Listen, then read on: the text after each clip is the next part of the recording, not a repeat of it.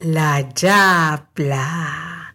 Era la manera creativa de cambiar el orden de las sílabas para referirnos a la playa.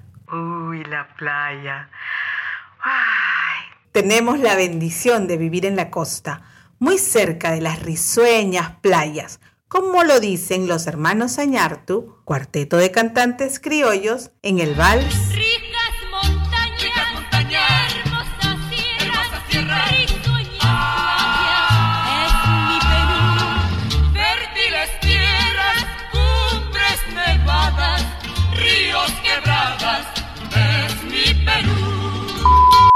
La playa donde solíamos ir por la cercanía era Cantolao, pero esta playa no es risueña, esta playa se carcajea, porque sus piedras hacen que tenga un sonido peculiar cuando el mar las baña. En su vaivén les hace cosquillas y ellas se ríen de manera escandalosa. Su agua helada y tranquila nos sirve de terapia para tranquilizar ese espíritu inquieto y jovial característico de los chalacos gentilicio de las personas que somos originarios de la provincia constitucional del Callao. Agua helada para los... Yo iba a decir puntos suspensivos, pero bueno, un poquito de agua helada de vez en cuando no nos hace daño. A propósito, estoy yendo algunos domingos y por el fenómeno del niño, el mar está irreconociblemente tibio. Continuamos. En nuestra adolescencia, la playa para nosotros era nuestra actividad favorita. Aún lo es. Pero en esa época era especial, porque con la gente del barrio nos íbamos en mancha, todos juntos, a tomar el microbús que nos llevaría a la playa más cercana. El día de playa se empezaba con el permiso. Este se ganaba. Sí, se ganaba. ¿Cómo? Pues dejando el dormitorio en orden perfecto, barriendo la casa, encerando el parquet, regando el jardín, recogiendo las hojas secas, yendo al mercado para las compras y cargar la bolsa, lavando los platos, ayudando a cocinar, baldeando la vereda del frontis de casa, es decir, echando agua con el balde a la acera, etcétera, etcétera, etcétera. Si no, no había permiso. Esa era la manera que todos lográbamos ir a la playa. Los hermanos mayores tenían que ir con todos sus hermanitos menores. Pobres los primogénitos. Yo, felizmente, soy la Benjamina, es decir, a mí me llevaban. La estricta supervisión maternal otorgaba la luz verde para la salida. Ahora venía la segunda parte, conseguir el pasaje para pagar el transporte. Normalmente esa gestión se tenía que conseguir la noche anterior, puesto que, por lo general, era el progenitor quien solventaba los gastos de la casa saliendo muy tempranito a trabajar. Éramos muchos jóvenes y algunos niños subiéndonos al microbús de la línea 71 en la avenida colonial. Así reconocíamos a los buses por los números de sus rutas y sus colores intensos. Por ello apodaron al bus verde con amarillo de la ruta 105 el Lorito. Este también nos llevaba al destino deseado al distrito de La Punta. Pero antes se desviaba por Santa Marina, haciendo que el camino parezca larguísimo. Llegábamos a la playa a escoger un hueco. Así le decían al espacio donde poder ubicarnos toda la patota, es decir, al grupo de patas. Estirábamos nuestras toallas de felpa de algodón peruano para echarnos a descansar. No habían ni sombrillas ni bloqueadores, solo bronceadores o en su defecto aceite de coco para que nuestra piel pueda tomar color. Infaltable era la radio tocacassette a pilas con la música a todo volumen. Obviamente que escuchábamos la estación de moda, porque si poníamos el cassette se gastaba toda la batería en el acto. A la hora del chapuzón teníamos el rito de meter la mano al agua y persignarnos antes de meternos al mar helado. Éramos realmente valientes. A veces te daba calambre en las piernas por la baja temperatura.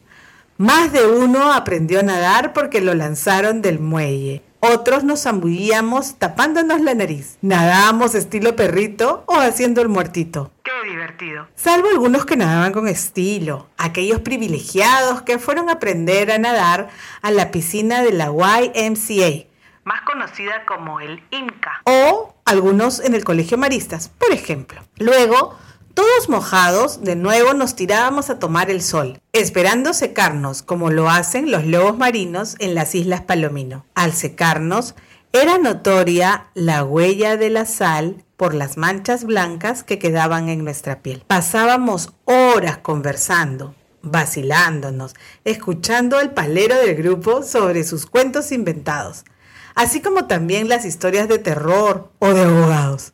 Nadie llevaba agua fresca ni comida. Todos regresábamos a casa a bañarnos y a almorzar. Ya en la noche nos cobraba castigo la famosa irisipela. Era la piel quemada e insolada, la cual era siempre aliviada por frescas rodajas de tomate que nuestras madres nos ponían en las zonas afectadas. O también algunos usaban la leche de magnesia. Ya con los refrescantes remedios caseros podíamos salir a la esquina del barrio por la noche a conversar nuestras aventuras playeras. Luego de la exposición al sol, días posteriores nos empezábamos a pelar. Cual salamandras, mudábamos la piel. Era muy natural pelarnos. Ya por esa época empezaron a salir de moda los bloqueadores de colores Punky Sun para uso exclusivo de las mejillas. Algunos lo usaban para proteger sus labios también. La moda veraniega introdujo los colores neón que hacían que tu bronce resalte. Y por supuesto usábamos accesorios marinos como los collares llamados pucas, hechas de huesitos de la columna del pestoyo. Hace poco las pude comprar en un artesanal, así que orgullosa me las pongo para ir a la playa, evocando los 80. Continuamos con la moda playera. Dejamos de usar las sandalias apodadas sayonaras. Eran plásticas, blancas, con las tiras delgadas de colores básicos. Para estar a la moda con nuestras slaps, que eran las sandalias de jeve negro y tira ancha de tela con diseño o de color entero. Los lentes de sol de plástico negro con lunas de espejo. Ahí apareció mi afición a los diseños de las tablas para correr olas las recortaba de la revista Surfer, que compraba de segunda, y las colocaba en el plástico transparente de mi billetera pega pega, donde iría mi futura DNI. Ahí iba notándose mi gusto por el diseño. A veces lográbamos ir a la Costa Verde. ¡Wow! Playa de arena. Eso significaba trasladarnos a los distritos de Barranco Chorrillos para disfrutar de las olas y los revolcones. Ya a los 17 nos íbamos tirando dedo en la tolva de las camionetas pick-up desde Marbella hasta la Costa Verde. También nos íbamos de paseo en familia a Pucusana o Naplo, al sur, y en los paseos organizados por la parroquia a Ancón, al norte de Lima. Lindos recuerdos. ¿Y tú? ¿Con quiénes ibas a la playa? ¿Cómo lograbas el permiso? ¿Qué tipo de ropa usabas? ¿Cuáles eran tus accesorios favoritos? ¿Te acuerdas de la moda de aquel entonces? Déjame tus comentarios en las redes o en el mismo Spotify. Gracias por dejarme compartir una parte de nuestra experiencia veraniega en los años 80.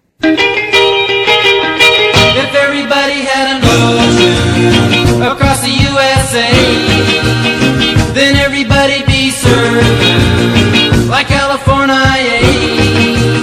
You'd see them wearing their baggies, Warachi sandals too, a bushy, bushy blonde hairdo, surfing USA. Un cuarto para las cinco. Décadas.